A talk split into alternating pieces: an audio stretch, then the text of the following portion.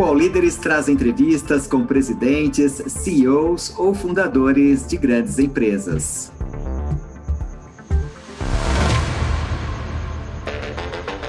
Patrocínio Amazon. Vem ser um vendedor parceiro Amazon. Seu negócio voa. Samsung. Saia da mesmice com nosso dobrável Galaxy Z Fold 4 5G.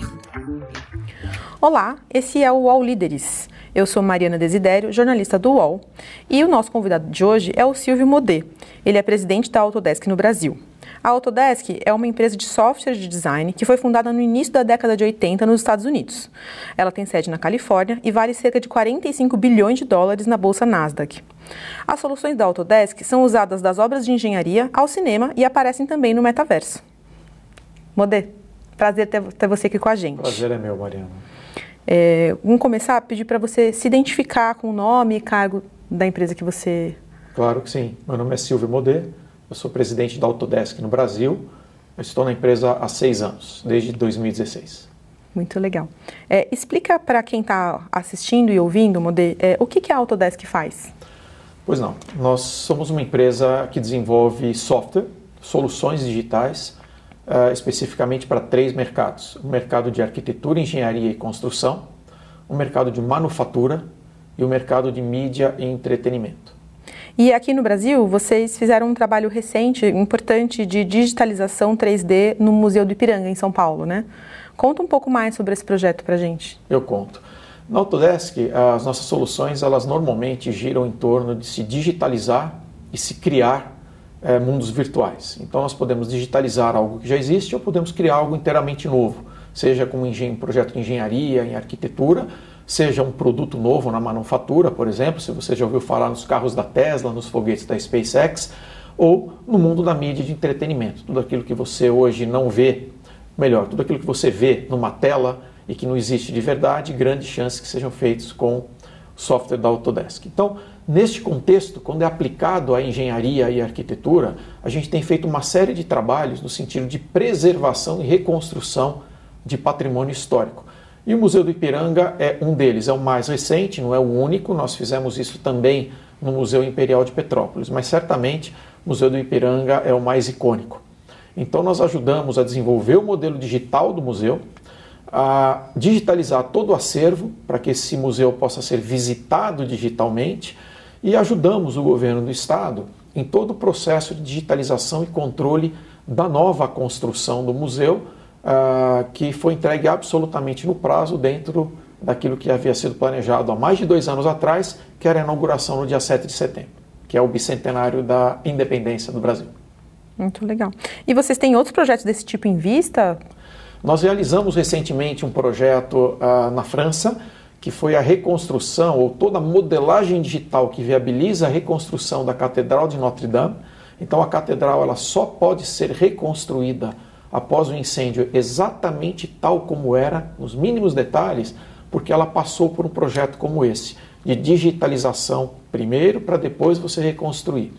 E agora nós também temos um projeto que também está sendo realizado junto com o governo francês, que é a reurbanização, o desenho de toda a reurbanização em toda a área ao entorno da Torre Eiffel, que é um projeto em que a, a Autodesk eh, lidera e disponibiliza a plataforma para que vários escritórios de arquitetura e design e urbanismo em diversos países possam interagir para fazer uh, então essa novo, esse novo landscape de, de Paris.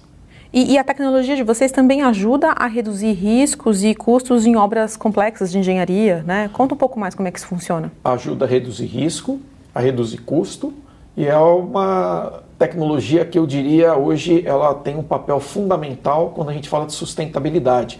Eu não sei se você sabe, Mariana, mas um terço do lixo do mundo é gerado pela construção civil.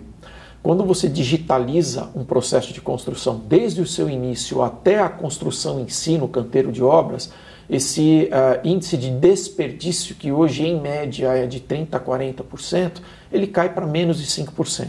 Então você transforma o mundo num lugar mais limpo à medida em que você precisa acelerar a construção né, de moradias, de infraestrutura, uh, de equipamentos públicos, uh, para que, de certa forma, a, a, o crescimento populacional ele tenha como é, acontecer. Né? Hoje nós temos, só para você ter uma ideia, é, o mundo hoje tem 7 bilhões de pessoas, né? e 60% desse número vive em áreas urbanas. Até 2050 seremos 10 bilhões e 70% vão viver em áreas urbanas. Então é fundamental que o processo de construção ele não apenas se intensifique, mas que ele seja mais limpo, mais inteligente e que ele garanta maior mobilidade, segurança e conforto é, para quem, quem vive nos grandes centros.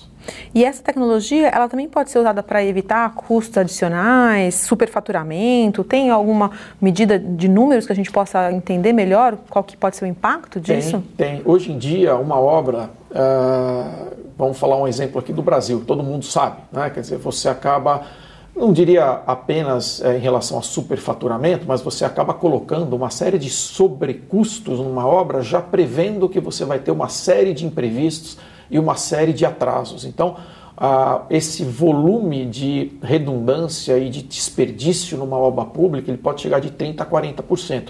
Obviamente, isso é repassado no preço e nós, contribuintes, pagamos por isso. Quando você tem a digitalização desse processo de construção, o processo ele é limpo. Como eu te falei, a redução de desperdício é muito grande. Você chega a um desperdício abaixo de 5%. Então, com isso, você consegue precificar melhor, precificar mais baixo e você consegue garantir que a obra termine no custo e no prazo.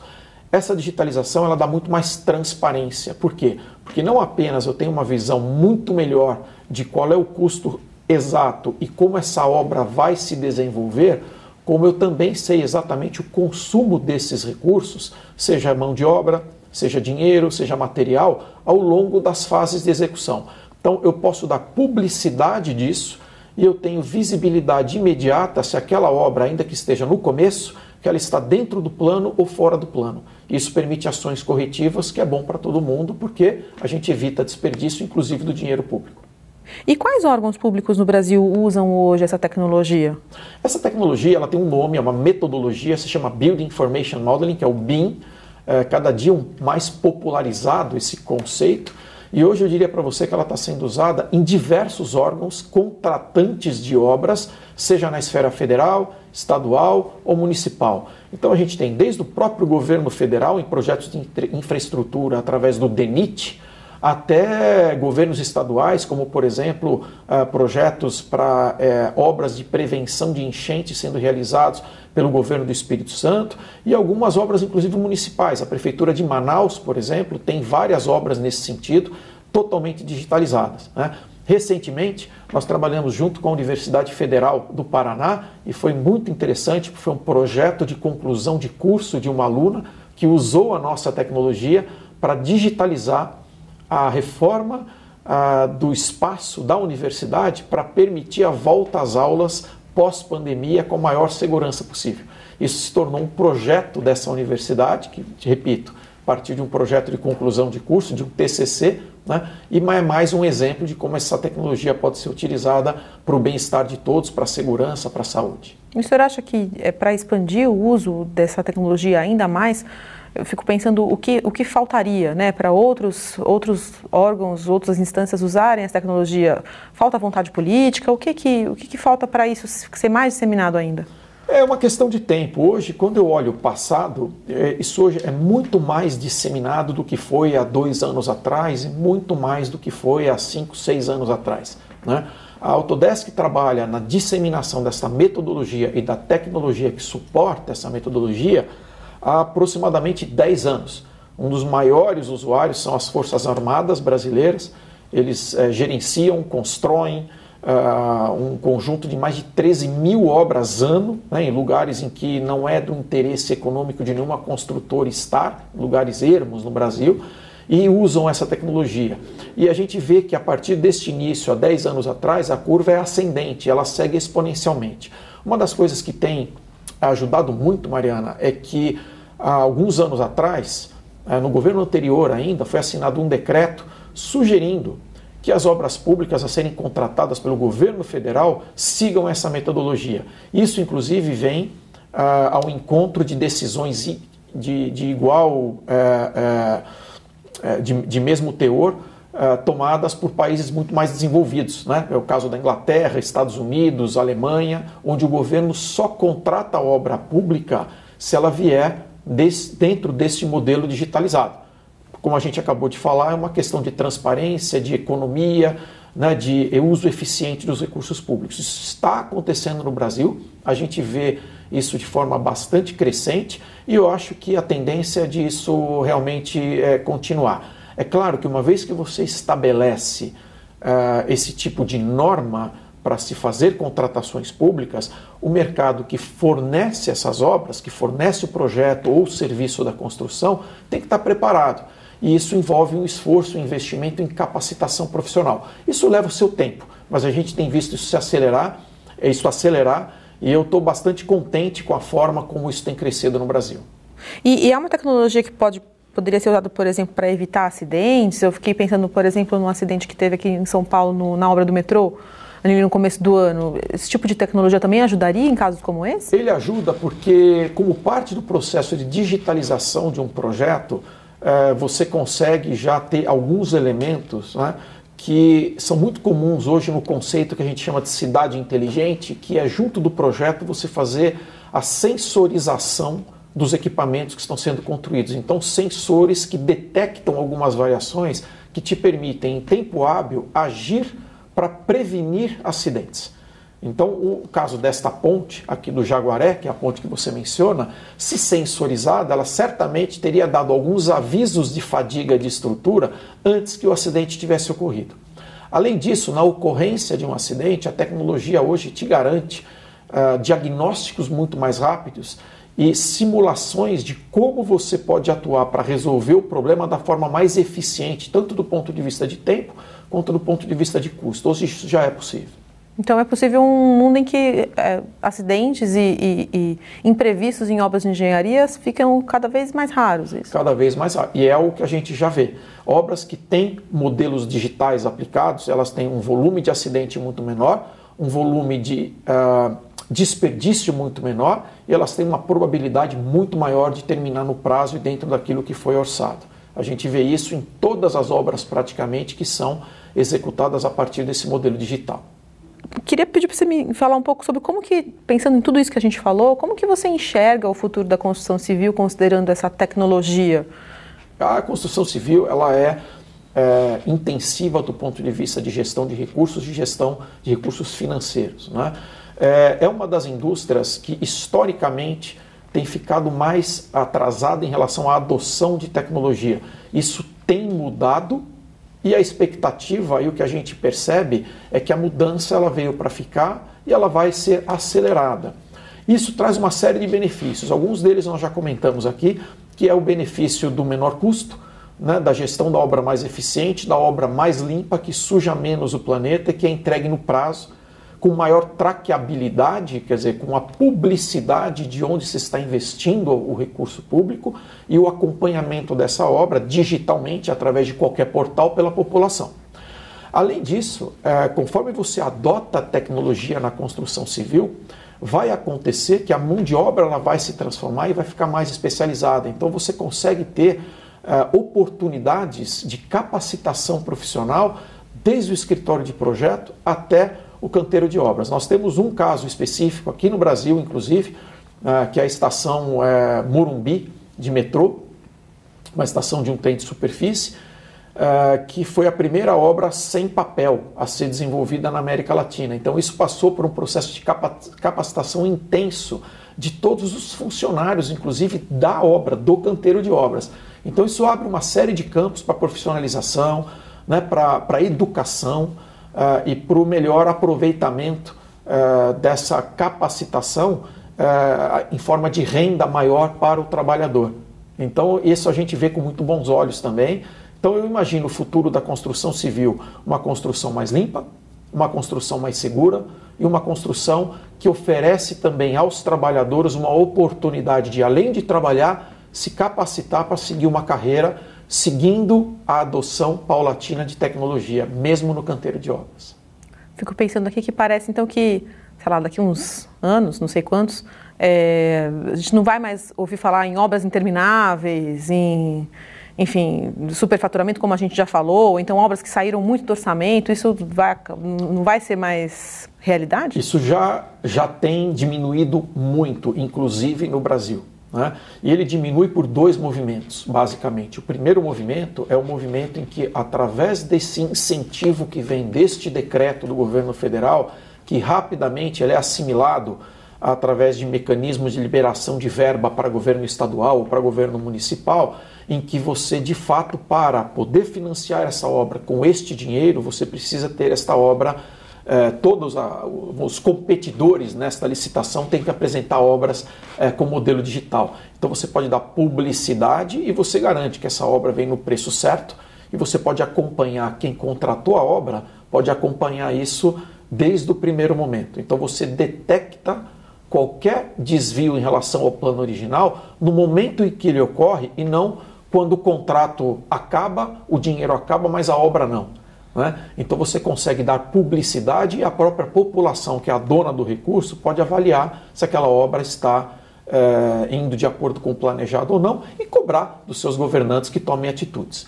Segundo ponto é que a partir do momento que você tem a demanda por esta obra que vem dentro de um modelo digital, você tem que preparar a oferta. Então, construtoras que antes não estavam preparadas, projetistas que antes não estavam preparadas para oferecer um projeto desta forma, começaram a ter que concorrer com empresas menores, mais enxutas e que sim estavam, e perceberam que não tinham competitividade. O velho modelo do sobrepreço e da ineficiência, ele passou a ser não competitivo. Por quê? Porque a menor, a empresa menor que usa a tecnologia tinha uma visão muito mais clara de quanto de fato ia custar a obra, uma capacidade muito melhor de entregar no prazo. Então, para poder concorrer com essas novas empresas mais enxutas, as empresas tradicionais tiveram que fazer essa mudança também e estão fazendo essa mudança também. Então, hoje você tem demanda e oferta dentro de um contexto digital que permite essa obra mais eficiente, mais limpa, né, que preserva a saúde do trabalhador e preserva também a capacidade de investimento em capacitação de mão de obra. Eu não, não sei se vocês têm essa, essa conta feita, mas saberia me dizer mais ou menos assim quanto que o, o Brasil já economizou dentro daqueles 30, 40% de desperdício por usar essa tecnologia já? Eu diria para você o seguinte: naquelas obras que hoje não estão terminadas, é, provavelmente a ineficiência aí está. Mas nas obras que estão sendo licitadas a partir do, dos últimos dois anos, é, os governos em que tomaram a iniciativa é, de usar é, e, e, e, de aderir né, a, essa, a esse incentivo para que se licite obras digitalmente modeladas né, e que se controle desta forma com publicidade a execução da obra, eu diria para você que já tem um volume de perdas muito menor. Muito menor. Te dou um grande exemplo. Essa estação que eu te falei, né, que é totalmente sem papel, ela é uma estação que foi iniciada no dia certo, terminou no dia certo, no custo certo, não atrasou um dia.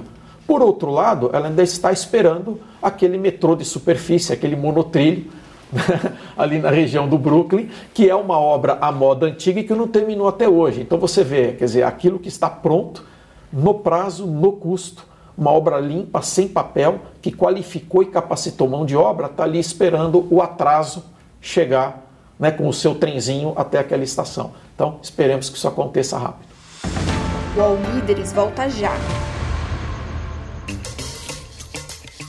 Quer vender mais e para todo o Brasil? Vem para o site da Amazon.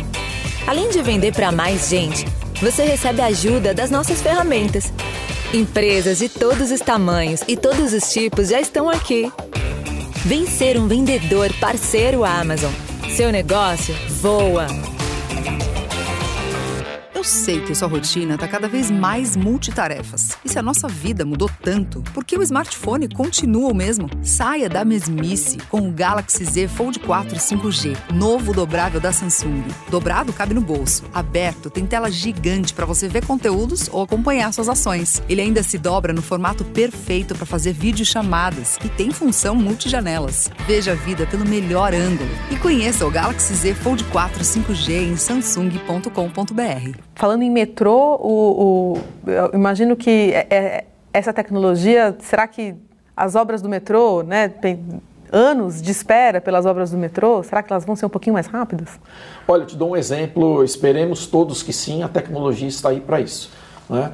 É, eu acho que as obras de metrô, elas não apenas têm que ser mais rápidas, mas elas têm que ser mais racionais também. Então eu particularmente, vou te falar aqui muito no pessoal, eu, eu não consigo entender uma estação de metrô com tanto concreto acima da superfície. Enquanto você vai nos países desenvolvidos, nada mais é do que um buraco na calçada. Então, para mim, isso é a responsabilidade com a, com a utilização da, do, do recurso público. Tá?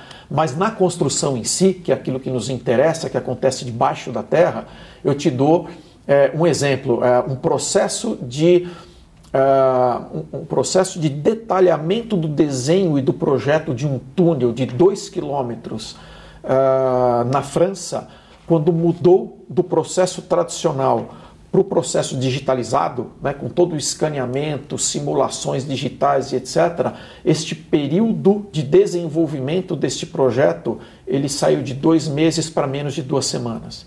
Então, dessa forma, a gente sim tem tudo para conseguir ter obras cada vez mais rápidas, inclusive mais eficientes, que fazem com que aquele dinheiro investido em um quilômetro possa gerar dois quilômetros, três quilômetros e assim sucessivamente. Né? Quando você reduz desperdício de 40% para 5%, equivale a dizer que a cada 2 quilômetros você poderia ter construído 3. Mas quando você aparece com uma tecnologia dessa, é, apresentar, por exemplo, para órgãos públicos, é, o senhor encontra ainda resistência? É, porque é, também pode ser é interessante para, enfim, é, para quem está querendo olhar para um, um orçamento público de uma forma assim mais escusa. É, é interessante não ter tanto controle, é interessante poder ter um sobrepreço. Existe resistência? Eu acho que essa resistência ela é cada vez menor a partir do momento em que a população se educa e fica atenta a isso. Né? Então, é, eu, eu particularmente, eu acho que o Brasil ele vem é, a população brasileira, né, ela vem adquirindo cada vez mais consciência de que o público não é aquilo que não é de ninguém, mas é aquilo que é de todos nós e tem cobrado cada vez mais. A tecnologia para que se faça diferente está aí e eu espero né, que com maior consciência, mais educação por parte do contribuinte, as pessoas que hoje talvez se interessem por um modelo anterior, elas encontrem o fim da sua carreira e deem é, espaço para quem tem uma outra cabeça. Legal. E vocês também têm uma, uma atuação importante é, no metaverso e na indústria do cinema, né?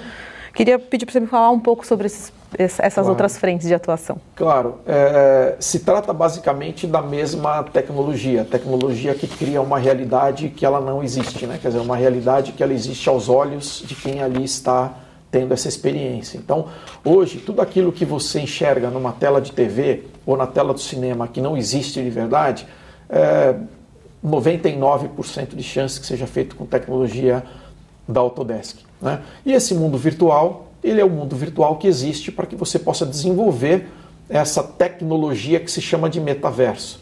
Né?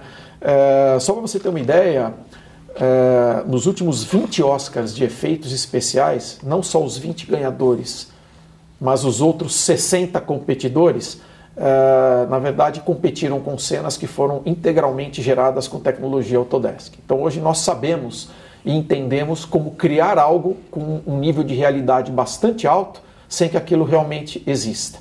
Né? E o metaverso é isso, né? é você criar um mundo é, com o maior realismo possível que não existe de verdade. E ali você vai interagir comercialmente né? e a gente não sabe em que ponto isso vai estabilizar. Eu acho que para algumas coisas é extremamente útil você ter uma experiência de compra online, num varejo, uh, com um nível de realismo muito maior do que um website de uma loja com foto de produto, é extremamente válido. E eu, particularmente, não sei se é muito válido pagar um, uma fortuna por um terreno que não existe porque ele está ao lado de um terreno que foi comprado pelo Leonardo DiCaprio. Então, eu não sei em que ponto isso vai estabilizar, mas certamente vai trazer benefícios à medida em que você é, aumenta o realismo de uma experiência que você, como usuário de tecnologia, optou conscientemente por não ter fora da sua casa. Né? Então, tudo que somar nesse universo é muito bom. É bom para quem tem a experiência, por exemplo, neste caso do e-commerce que eu citei aqui, é bom para quem, obviamente, fornece os produtos, porque com uma melhor experiência você consegue posicionar melhor o seu produto. Né? E no final das contas é bom também para quem fornece toda essa infraestrutura tecnológica, porque é um serviço e um produto que vai acabar é, tendo demanda tanto do lado de quem consome quanto do lado de quem fornece. Legal.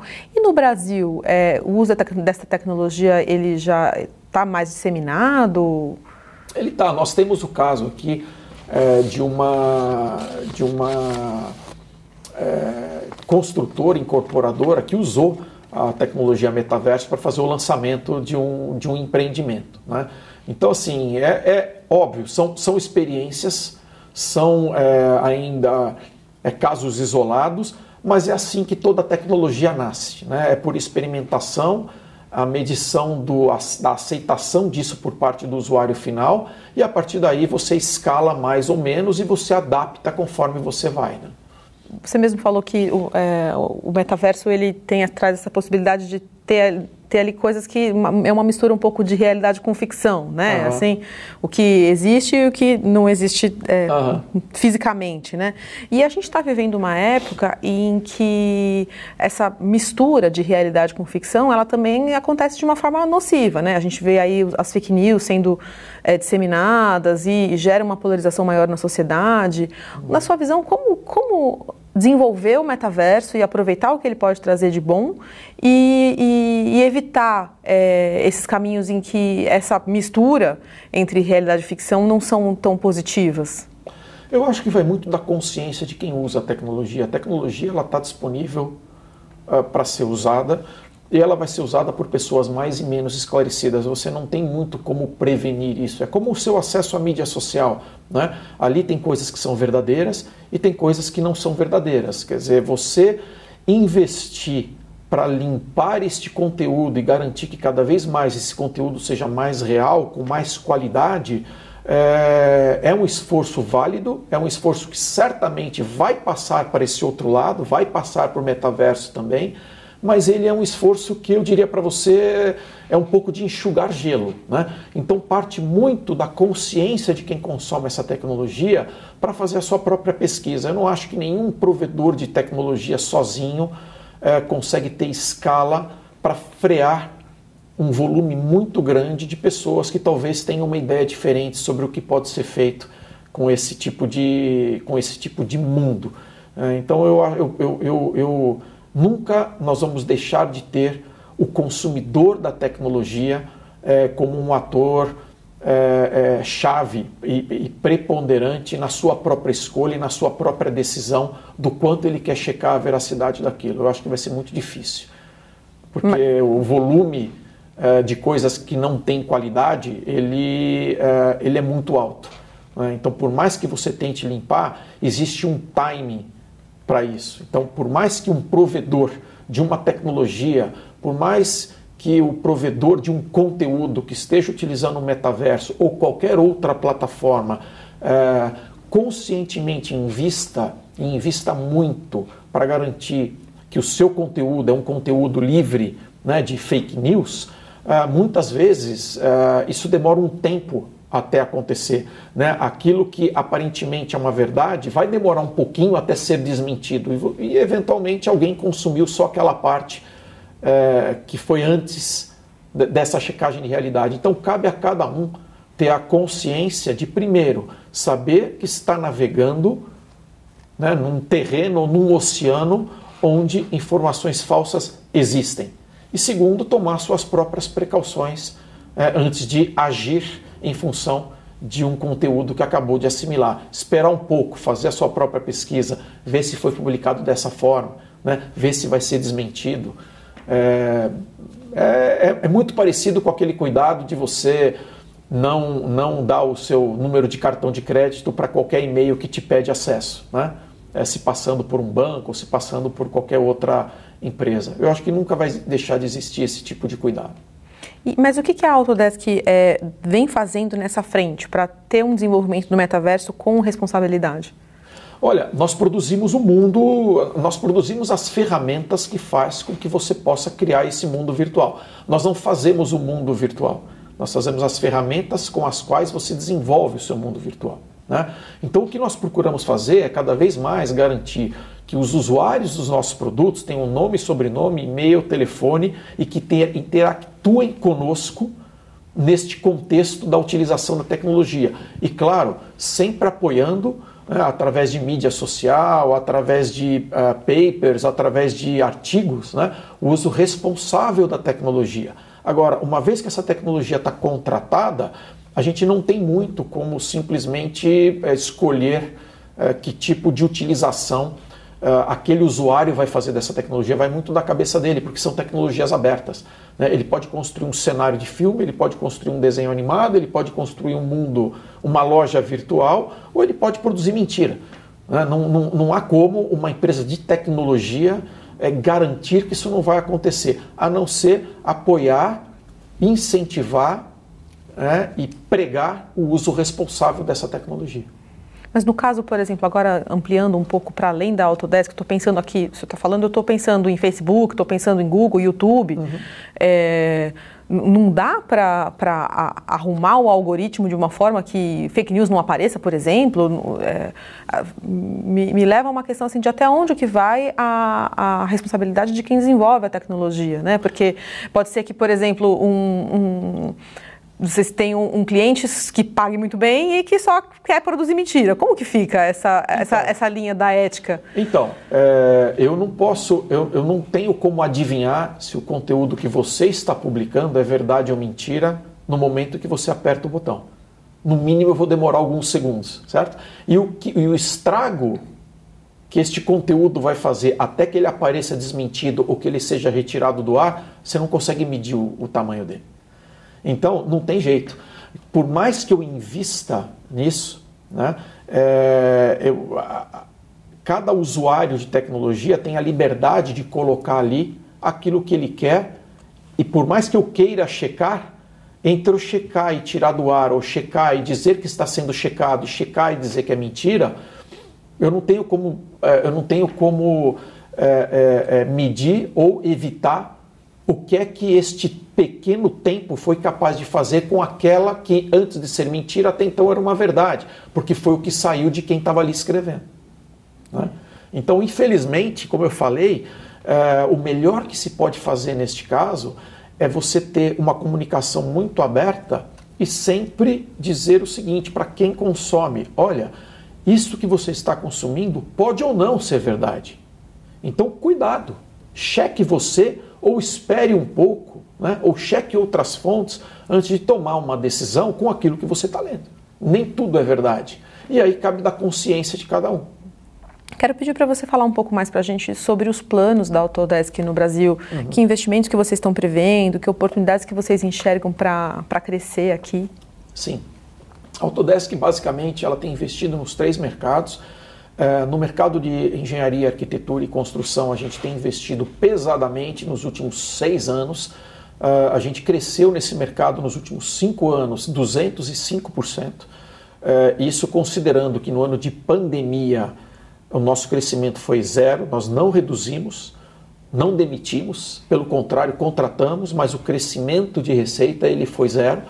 Mas este ano com os dois anos anteriores, os dois anos posteriores, o crescimento foi 205%. Então, temos investido muito, temos capacitado gente. Importante dizer que toda a nossa tecnologia, toda ela, na sua versão full, ela é completamente gratuita para qualquer estudante de qualquer entidade de ensino filiada ao MEC, para qualquer laboratório, qualquer sala de aula de qualquer escola, faculdade ou universidade. Com isso, nós já temos mais de duas mil parcerias com escolas no Brasil é, 270 centros de treinamento e capacitação. Então, essa é uma forma que a gente tem de investir em quem vai usar a nossa tecnologia para fazer o bem lá na frente, né? ou para conquistar o seu emprego, ou para progredir na sua carreira. Uh, devemos começar a investir mais pesadamente na área de manufatura a partir do ano que vem, uh, porque nós apostamos, não só o Brasil, mas a América Latina também, tende a ser, né, pós-pandemia, talvez um polo de produção né, tende a ser uma região em que vai ser vista por produtores é, é, de manufatura como uma região é, a ser considerada, então queremos nos preparar para isso. E em mídia e entretenimento também. Nós entendemos e acreditamos que o brasileiro é, antes de tudo, extremamente criativo. Né? Então, nós temos uma infinidade de desenvolvedores, desenhistas, gamers, e a gente aposta que esse vai ser um mercado é, de, grande, de grande potencial de crescimento e de geração de valor e de geração de renda no Brasil. Nós já temos, com um grande cliente nosso da área de mídia, uh, nós já temos um projeto em que a nossa tecnologia é usada para capacitar pessoas da comunidade que depois são contratadas por essa grande empresa. Né? Isso porque, conforme você aumenta muito a utilização uh, de tecnologia para criação de cenários digitais, você se depara com o grande problema que não há mão de obra capacitada para tal. Então você acaba trazendo gente dos Estados Unidos, gente da Europa, gente que trabalha em grandes estúdios. Né? Então por que não produzir aqui? Então temos feito também esse tipo de parceria para capacitar a mão de obra local. E temos atuado, como atuamos no Museu de Ipiranga, como atuamos no Museu Imperial de Petrópolis, para exemplificar o valor que a nossa tecnologia pode trazer com parcerias, acordos de cooperação técnica, ah, acordos em que nós entramos com tecnologia, entramos com a mão de obra dos nossos próprios funcionários para fazer né, do Brasil um lugar melhor, uh, utilizando e dando um exemplo de como isso pode ser feito com a nossa própria tecnologia.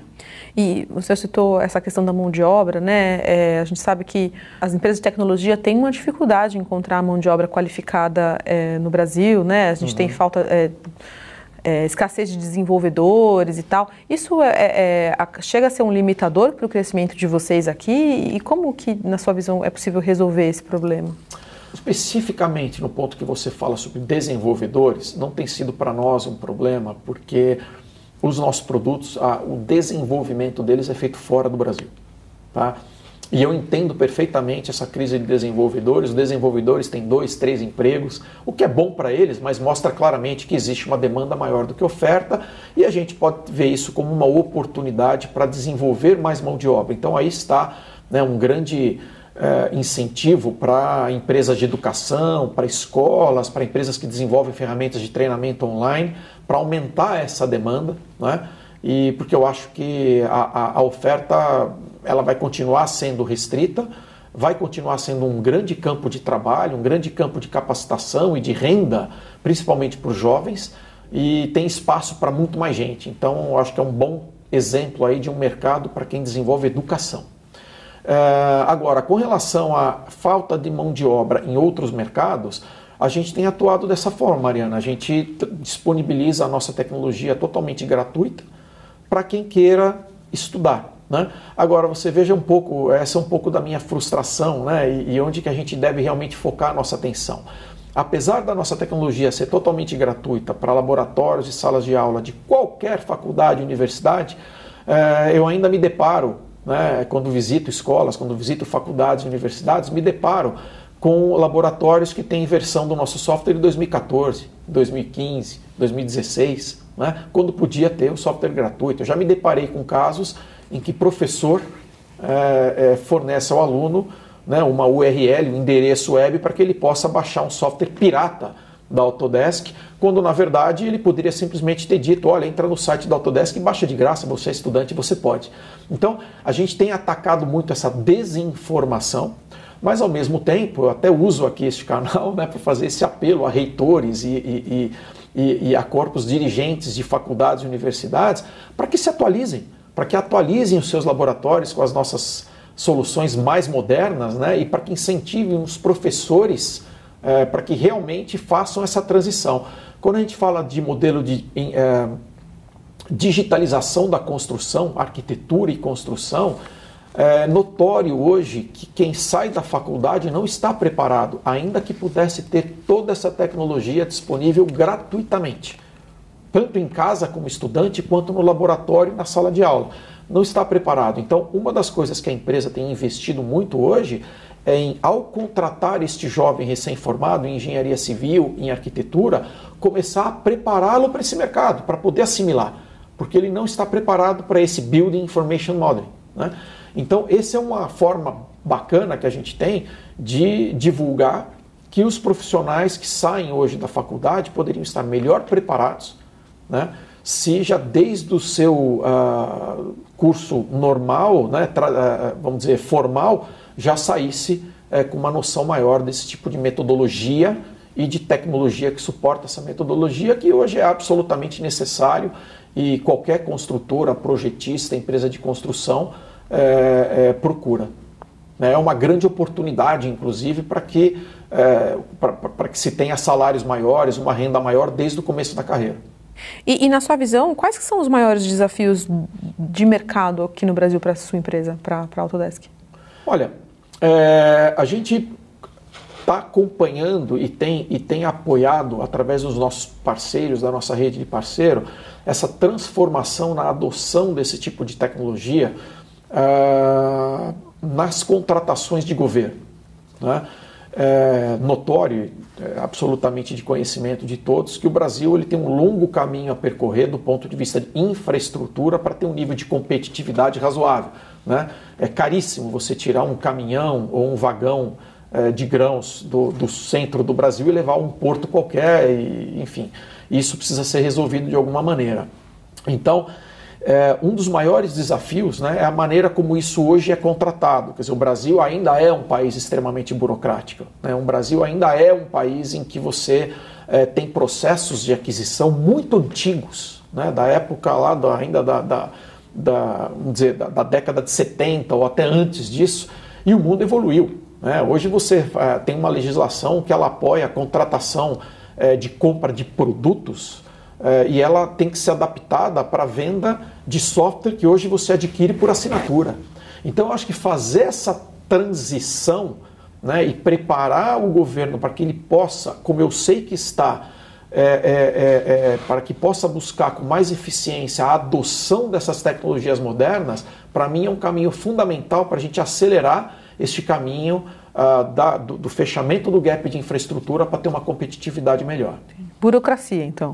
Burocracia. Burocracia, eu acho que é o, ainda é o, o grande, o grande mal é, do, do, do nosso país, na minha concepção, do meu ponto de vista. Quer dizer, existem recursos, a gente arrecada muito, né? existe a demanda, a gente vê claramente que precisa ser feito, é, a gente vê alguns governos fazendo isso de forma séria, né? mas a gente sente o quanto é difícil é, este caminho ser percorrido entre a intenção de alguém em fazer uma determinada obra, né, em, em, em pavimentar um, um, determinado caminho para algo mais produtivo e a efetiva contratação disso. Né, e, e, para mesmo da burocracia. Eu acho que esse é um caminho que a gente tem que olhar, olhar com lupa e mudar rapidamente. E a gente faz essa pergunta para todos os entrevistados que vêm aqui. Então, pedir para você falar para a gente três propostas que, na sua visão, para o Brasil ser melhor. Uhum. A primeira delas é a redução brutal é, da burocracia para contratação de qualquer coisa. Né? A segunda é a utilização maciça de tecnologia para não apenas ter processos mais produtivos e eficientes, mas para poder digitalmente dar publicidade de tudo que se aplica da, da da gestão de recursos públicos, né? à própria população que é a dona do recurso, porque desta forma eu acho que você limita muito as ideias eh, de quem potencialmente não tem aí né, a, o, dentro da sua agenda aquilo que de fato é o melhor para a população brasileira. E terceiro, um investimento absolutamente maciço e sério em educação de base. Eu não vejo nenhuma transformação sem investimento maciço e sério na educação de base. Existe hoje muita coisa gratuita, existe muita tecnologia gratuita, existe muita vontade de fazer né, por parte da iniciativa privada. Eu vejo vários projetos nesse sentido.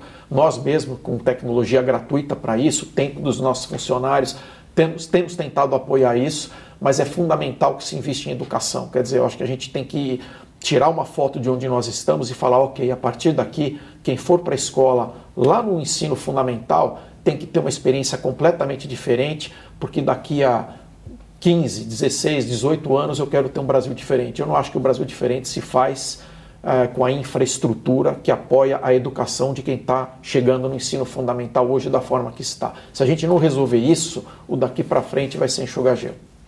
E, e o que, que, nesse contexto, as empresas podem fazer socialmente para melhorar o país? Apoiar, apoiar com é, é, iniciativas de educação, apoiar com produtos gratuitos para a educação, apoiar com tecnologia é, e apoiar com programas sociais. Né? As empresas, a comunidade é, de empresas tem condições de fazer muito mais através dos seus funcionários, tem condições através de projetos do tipo projeto aprendiz, através de contratações é, que de certa forma reequilibrem né, esse contexto aí da, da, da, das minorias. Eu acho que as empresas têm condições de fazer muito e têm feito. Eu acho que o que está faltando é realmente o eco disso atingir uma escala maior é, por meio de algumas políticas públicas que é, é, apliquem esses conceitos desde a educação fundamental.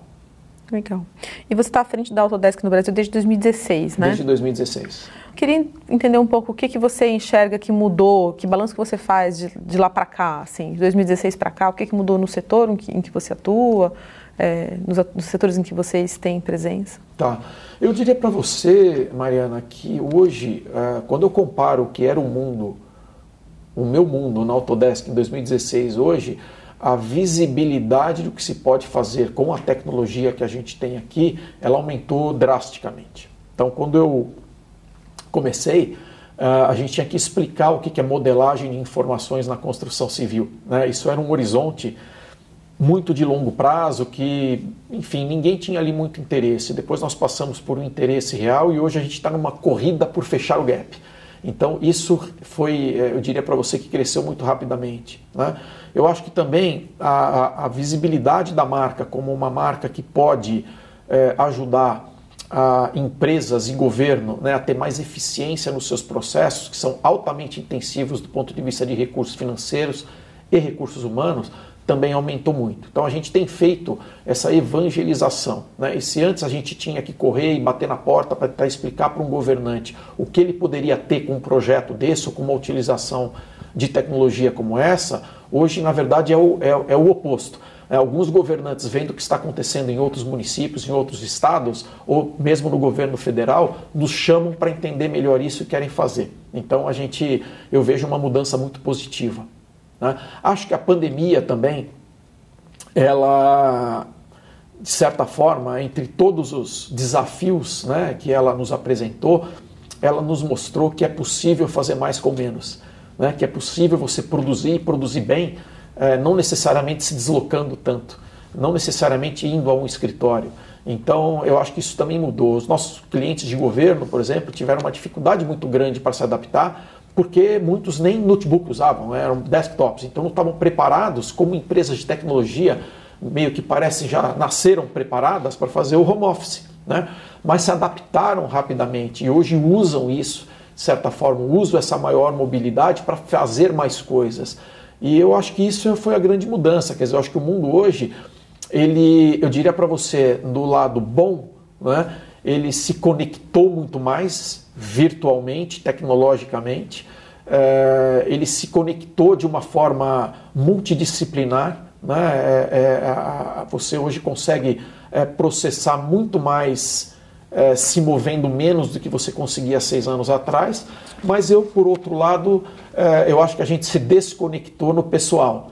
Então, isso eu particularmente sinto falta. Se você me perguntar o que é que piorou, essa seria a minha resposta para você. Eu sou um ávido defensor né, do valor que tem a hora bar, como diz um amigo meu, né, aquele cafezinho, aquela decisão que você toma conversando no corredor é, ou encontrando aquela pessoa pela primeira vez. Eu sou um ávido defensor disso e, e eu continuo acreditando que, óbvio, eu não sou. É, eu tenho o discernimento de entender que nunca vai ser como era, até porque as empresas investiram muito para que não fosse né, e aprenderam que se viajar ficou muito caro e tem ficado muito caro por uma série de outras questões econômicas globais, é, fazer mais sem viajar tanto é também possível, mas eu acho que é, o meio termo é onde a gente deveria parar. Eu acho que o totalmente virtual também não é legal, a vida fica mais chata, eu acho que é muito mais bacana ter essa interação. Modê, acho que as perguntas eram essas, agradeço pela, agradeço. pela sua participação aqui. Eu que te agradeço. Muito obrigado. Obrigado pelo espaço, pela oportunidade. A gente super entusiasmado em falar dessa tecnologia, de como é que a gente ajuda o Brasil, de como é que a gente fecha o gap de infraestrutura, de como é que a gente conecta isso com a educação básica, como é que a gente conecta isso com formação e capacitação profissional. Eu tive toda a oportunidade de colocar isso aqui, então eu que agradeço a vocês do UOL, foi sensacional. Muito obrigado. O UOL Líderes tem reportagem de Beth Matias,